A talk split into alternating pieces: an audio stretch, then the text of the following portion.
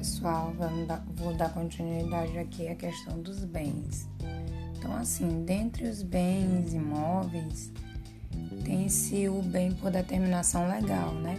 Que são direitos reais sobre imóveis, usufruto, uso, habitação, predial, inclusive o penho agrícola e as ações que o asseguram bem como apólices da dívida pública oneradas com a cláusula da inaliabilidade decorrente da doação ou de testamento, direito à sucessão aberta, ainda que a herança só seja formada aí por bens móveis, né?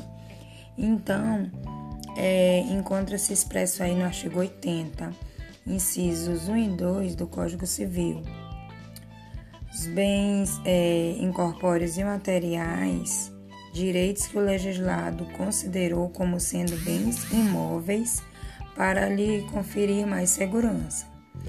São os direitos reais sobre o imóvel, usufruto, propriedade, os direitos de garantias, tais como a hipoteca, e o direito abstrato à sucessão aberta.